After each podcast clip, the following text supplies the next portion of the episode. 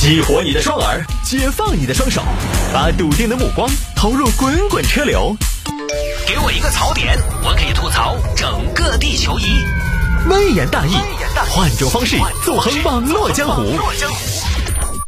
来，欢迎各位继续回到今天的微言大义啊！有听众朋友说摆架这个事情，驾校教练被撞，对方竟是自己学员。哼，你看嘛，报应来了。这个事情发生在浙江丽水，丽水这儿一个驾校教练，前两天上班途中被一个红色的 Polo 撞了，走走走走走走走走走老哥走，咋的嘛？开不开得来车嘛？挤挤挤，掐掐掐，赶去投胎嗦！教练没交过安全距离嗦。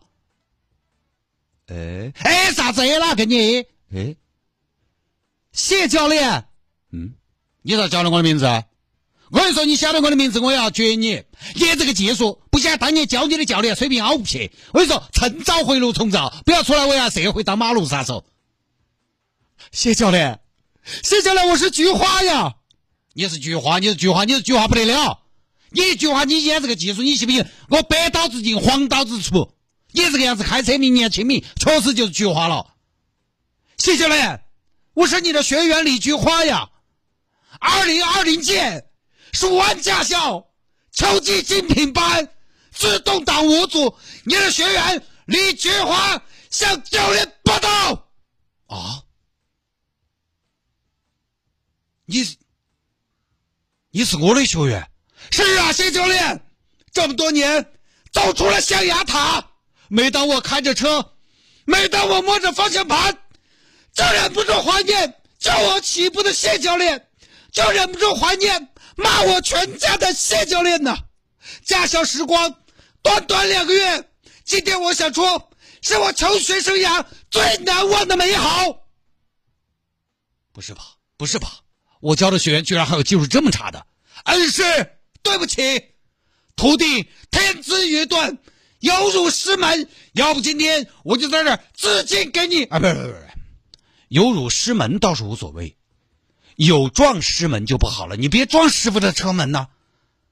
教练，忙着上班没注意，还请师傅发落。我发什么落呀？发落我没发落啊！我鬼丈夫呢还？那你这两年你技术也没见长啊？师傅，弟子毕业之后。谨遵师傅教诲，没看出来。变道要打灯，知道吗？你刚才首先没打灯。变道不能影响目标车掉车道车辆行驶。你看科目一就要学的东西这么基本，上路两年了还在犯，也罢，你去吧。以后行走江湖，也不要说是我谢家班门下弟子。师傅，师傅，这了这么多年，我一直想来找你报恩。你报什么恩啊？你这是报仇啊？就这么一个事情，这个确实也没什么好多言的。几十秒的视频，我怎么没法给大家凑够十分钟？请大家原谅我无能啊！确实也没法升华，真的是这个东西是个巧合，也正常。就不大的城市撞到了下来，彼此认得到也很正常。以前也遇到过两个人撞了认得到，干脆两个人下来摆龙门阵。还有开车开到开到发现旁边谁认识，两个人在车停到路边下车摆龙门阵的。今天我走二环高架，我也发现可能有不少朋友在在二环高架上可能也在社交，就是两个车平起开五十。好讨厌哦，真的，哼 讨厌的很。就开车，大家尽量错一下，错一下，就是给后面的车呢留一个可以超车的这么一个穿插的空间，不要拼起开啊！乖，哎，来吧。有听众朋友说，摆家这个事情，提前还房贷成潮流，这届年轻人不想给银行打工，哼 又是年轻人。现在网上来不来就是潮流，来不来就是这届年轻人。简单说一下嘛，这最近冒出一个报道，说一个小陈儿，二十九岁，他二零二零年买了一套房，商贷一百四十五万，期限二十四年，等额本息，利率百分之五点二。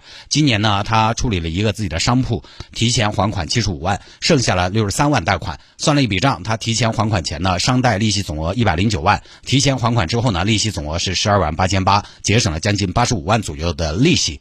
然后报道又举了两个姑娘的例子来说明现在流行还房贷，呃，这个提前还款啊，就这么个事情。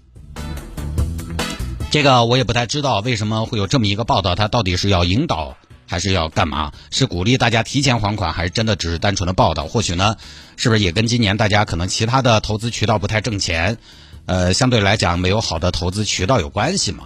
对吧？因为它这个利率百分之五点二呢，也不算太高，跟今年的这个房贷利率比起来呢，肯定还算高的，还算高的。它又没有地方投资，其他地方的收益呢跑不过这个利率，钱放到那儿不如还了，无债一身轻，完了还少给不少利息。这个其实我觉得没什么好宣传的，因为老百姓各家各户情况都不一样，提前还款那不是有个前提嘛，就是你得还得起。还得起，你说个什么呢？自己几斤几两自己知道。还得起，相比之下，提前还还是不提前，哪个划算？老百姓一算就算得出来。我觉得这事儿其实都难道还用交吗？唯一可以交的是提前还贷可以还部分，可能这个呢有些朋友还不知道，这个还是要具体情况具体分析。一百来万的贷款也不是每家每户马上一下就拿得出来的，即便拿出来，你是不是还要考虑一下你有没有用钱的地方？你不能全部拿去还房贷了吗？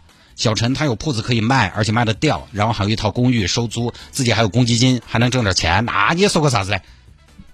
这个就相当于说冬天骑电瓶车上班好冷，那你开车呀？那首先不是得有车吗？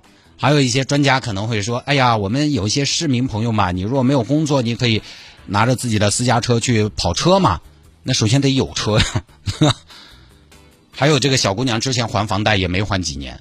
她没还好久，提前还呢比较划算，这有一个前提。你要是二十年房贷都还了十年了，其实我一笔省也到那么多，因为现在主要还的是利息嘛。现在这些媒体来不来流行流行？难道买房不一次付清的朋友是因为不喜欢吗？那大多数不是因为没办法吗？这跟哪届年轻人有什么关系？现在微博的新闻不写个年轻人，媒体都不太会写报道。所以他就是了，你到了那个程度，自己就会算账，提前还贷。很多人不是想不到，是因为够不着，所以也不会想。当年我们才毕业，我们根本不会去担忧买房子的事情，因为差太远了。何广智在脱口秀节目里边都说了，他说他对于房产的焦虑，跟可能他对于买房这个事情的焦虑，跟年收入过千万的人可能是一样的，就是没有烦恼，因为买不起，根本不想，差太远。等条件慢慢到了，自然就想得到了。当然，我们也不杠。如果你确实有那个条件，确实减少负债呢，也是现在可以做的一件事情。这年头，大家也不要盲目的去听那些什么钱越来越不值钱，钱还是值钱。只要不在不动产上东想西想，你会发现钱还是值钱。家中有粮呢，适当有粮，心头不慌。那天有听众问我说，有六百万想去买房子，因为钱越来越贬值。我就想说，六百万他，六百万他再怎么贬，你不乱整，他也金用得很，你知道吗？我不是说劝他别买房子，只是说贬值这个，大家有的时候好好想一想，其实是不是不一不一定那么的成立？钱贬值是不是很大程度是跟资产价值比较？以前比如说房子涨得凶，显得钱贬值；其他消费品赖以生存的东西，你说你有六百万，你还怕啥子？对不对？至于说有些理财的文章。专家啊，建议大家适当的良性负债，建议什么钱生钱，这些东西一般老百姓说不到哪儿去。过去很多年，老百姓你硬要说投资，大多投了对的，也就是买房子了。但是买房子也不是你有什么眼光，买房没技巧，全靠买的早。现在就靠手艺了，没有好的标的去杠杆不动，猥琐发育，其实也是一种稳健。好了，今天节目到这儿啊。